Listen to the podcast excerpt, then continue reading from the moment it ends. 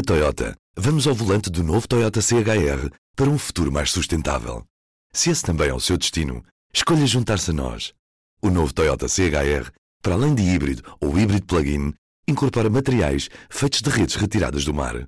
Assim, foi pensado para quem escolhe ter um estilo de vida mais ecológico e consciente. Cada escolha conta e escolher o novo Toyota CHR é ir mais além pelo planeta azul. Saiba mais em toyota.pt. O objetivo final disto é nós chegarmos a uma solução o mais consensual possível para Portugal. E para nós termos uma solução consensual, temos de chegar ao final do processo e olhar para isto e dizer: não, espera, eles ouviram toda a gente e toda a gente foi consultada. Bom dia, o meu nome é David Pontes e está a ouvir o P24. Foi bom motivo de galhofa e anedotas o mapa interativo onde qualquer cidadão poderia colocar uma sugestão para a localização do novo aeroporto de Lisboa e as 700 sugestões que a Comissão Independente escolhida para analisar essa localização acabou por receber. Mas, como diz o ditado, quem ri por último ri melhor. E a Comissão veio ontem demonstrar que, devidamente espremidas, as 700 sugestões foram reduzidas a 17 possibilidades, que, depois de estudadas e sendo-lhes aplicadas 10 critérios, três dos quais fundamentais, a saber, a proximidade face ao centro de Lisboa, a existência ou planeamento de infraestruturas rodoviárias ou ferroviárias e uma área de expensão mínima de mil hectares, conduziram às nove opções que agora irão ser estudadas com maior profundidade por esta Comissão. A Comissão, que, recorde-se, começou a ser constituída em novembro do ano passado, tem a espinhosa missão de entregar as suas propostas até ao final deste ano independente, constituída por técnicos conceituados, esta estrutura ad hoc parece, até ao momento, estar talhada para a impossível missão de acabar com a maldição de um país que há mais de 50 anos não consegue decidir a localização para uma infraestrutura que já só pode chegar irremediavelmente atrasada. Numa altura em que o ruído das pequenas e grandes polémicas ocupa o espaço mediático, não deixa de ser reconfortante ver que há coisas que em silêncio parecem encaminhar-se para a terra das soluções. É evidente que as escolhas da Comissão terá de seguir a escolha dos políticos. Neste caso, uma escolha concertada entre o líder do governo, António Costa, e o líder do maior partido da oposição, Luís Montenegro, num raro e oportuno pacto de regime. Depois de tanta espera, depois de tanto trabalho, é mesmo de acreditar e de exigir que eles estejam à altura do momento. Para vos falar do que a Comissão apresentou e dos próximos passos, o Ruben Martins esteve à conversa com a jornalista Marta Moitinho Oliveira. Mas antes disso, não perca o nosso Minuto pela Educação, um espaço apoiado pela Fundação La Caixa. E tenham um bom fim de semana. O Minuto pela Educação é uma rubrica semanal sobre bolsas e formação, com apoio da Fundação La Caixa e do BPI. Hoje, candidaturas abertas a 13 bolsas de estudo criativas o Clube da Criatividade de Portugal lançou uma nova edição do programa Zona 2 e tem candidaturas abertas a 13 bolsas de estudo. As bolsas estão disponíveis para candidatos que tenham o 12º ano concluído, que podem escolher entre vários cursos. Na terceira edição do Zona 2, as bolsas estão distribuídas por cinco escolas criativas: é a DIT Portugal Escola Digital, é a TIC Escola de Tecnologias, Inovação e Criação, a FLAG dedicada ao design, criatividade e marketing digital, a Lisbon Digital School e a Restart. Para além de preencher o formulário de candidatura, os interessados devem enviar uma carta de apresentação e uma peça criativa de formato livre que represente o candidato. Pode ser um vídeo vídeo, um poema, uma canção, um póster ou até uma ilustração. O regulamento pode ser consultado no site do Clube da Criatividade de Portugal. As candidaturas às 13 bolsas de estudo do Zona 2 podem ser enviadas até 7 de maio. Eu sou a Andrea Ferreira Cunha, até para a semana. Sim? Alô, Marta. Começo por te perguntar o que é que foi apresentado ao certo nesta quinta-feira, uma vez que há, há uns dias a lista de lugares possíveis a estudar para acolher o novo aeroporto tinha aumentado para 17 e agora voltou a reduzir. Isto já é uma lista final de locais a estudar para o relatório final ou, ou ainda é expectável que a lista sofra novas reduções? Esta é a lista final a, a estudar, com mais detalhes, ou seja, o que nós tivemos até agora foi uma fase de uh, agrupar e recolher sugestões e ideias. E, e, essas sugestões e ideias, todas conjugadas, deram essas tais 17 opções estratégicas para a construção do novo aeroporto. E agora o que foi preciso foi olhar para aquelas 17 e ver quais é que tinham viabilidade técnica. Foi o que aconteceu foi anunciarem-nos o que é que tem viabilidade técnica, ou seja, o que é que tecnicamente tem pernas para andar, é, assim, é o que isto significa, e que uh, vai ser agora estudado com, com maior detalhe. Portanto, já é a lista final vai ser uh, que vai ser agora escalpelizada. Vamos à lista final. Que localizações são estas? Eram aquelas que estavam previstas pelo Governo ou é mais que opções? Portanto, estavam previstas pelo Governo cinco opções, que incluía uh, três localizações, basicamente, que era Montijo, Alcochete e Santarém, alguns dos casos conjugados com a Portela.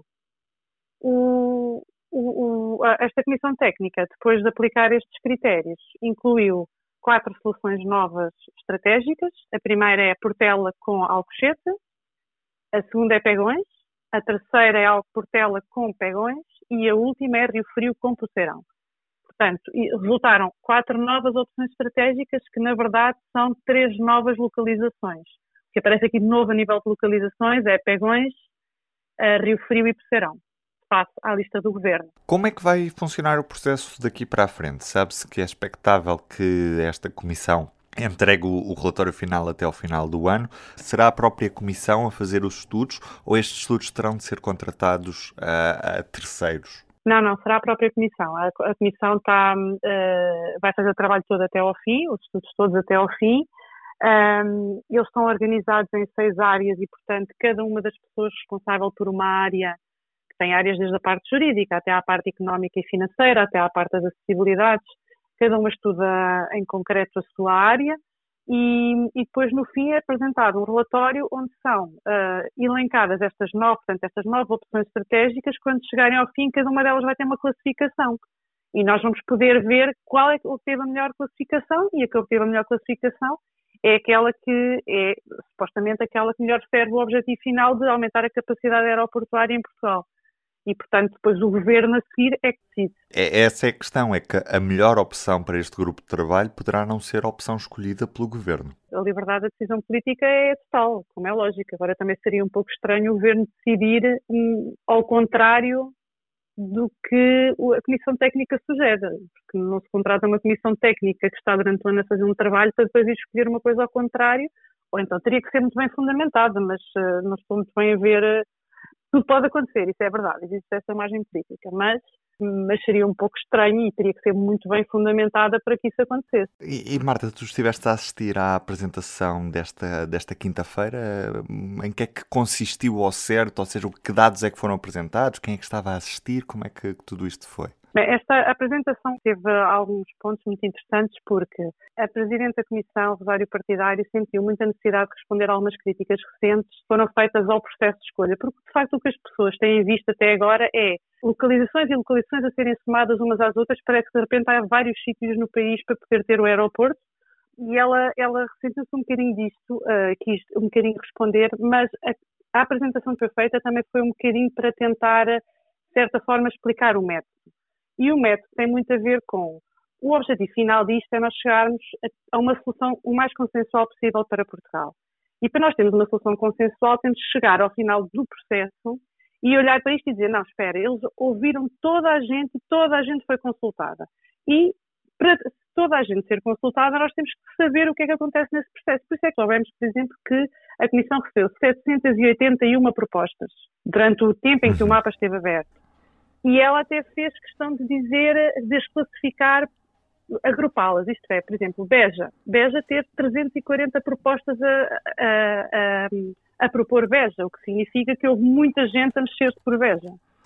Ela até uhum. também classificou as propostas que, uh, não, que foram consideradas disparatadas ou até um bocado, já não me o termo que ela usou, mas disparatadas até um, Sim, na brincadeira, uh, pronto, que eram umas cerca de 17, se não me engano, se não me falha a memória.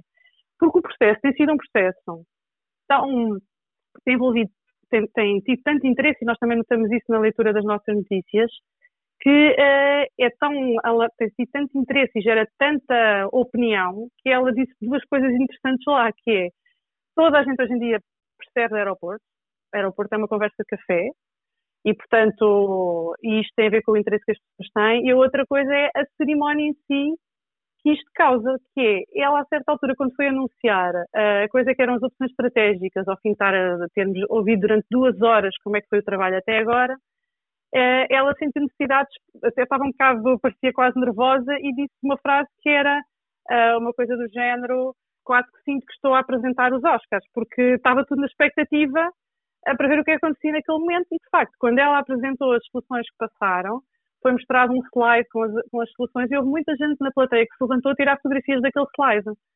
E entre a plateia estavam pessoas que realmente são players deste, deste setor e que estão interessados em saber que decisões é que, é que estão a ser tomadas pela Comissão Independente. Estava uh, Carlos Moedas, o Presidente da Câmara de Lisboa, estava o Presidente do Conselho de Administração da, da ANA, o António Arnaud, estavam uh, representantes do setor do turismo e do comércio, uh, estava, uh, estava o Presidente da Infraestruturas de Portugal, Miguel Cruz, portanto, estava um conjunto de personalidades que se interessam, que obviamente vão estar envolvidos pela decisão final, não é? Vão, vão ser implicados e impactados pela decisão final e que o momento de Oscar foi bastante interessante e mostra um bocado o que é que este processo tem sido também. E neste sábado estreia o podcast Fábrica de Criadas. É um podcast exclusivo para assinantes que apenas poderá ouvir através do site do público. Basta procurar podcast Fábrica de Criadas em público.pt e lá estará o episódio disponível para ouvir. É um folhetim de Afonso Cruz que nos vai acompanhar ao longo de todo este ano até abril de 2024. Introdução Conheci o Virgílio na Feira do Livro de Lisboa. Muitas vezes levava uma pilha de livros meus para ele e para oferecer, pedindo que os assinasse. Ocasionalmente, trazia consigo um presente, refletindo duas das suas paixões, o violoncelo e a porcelana. Quando publiquei o livro intitulado Capital, uma narrativa silenciosa em que o protagonista tem um porquinho mielheiro que cresce com ele, como um animal de estimação, levou-me uma peça de porcelana. Um porquinho mielheiro. Tenho também alguns discos de violoncelistas graças à generosidade do Virgílio. Um dia, igualmente na Feira do Livro de Lisboa, disse-me que me queria contar uma história que alguém tinha partilhado com ele.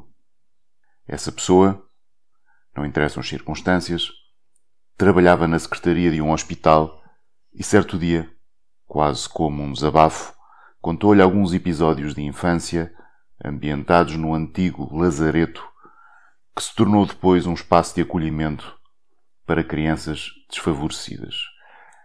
Eram memórias pungentes, duras, sendo uma delas profundamente bela na sua tragédia. Mais tarde, o Virgílio organizou um almoço em sua casa para que eu as ouvisse, contadas pela pessoa que as viveu.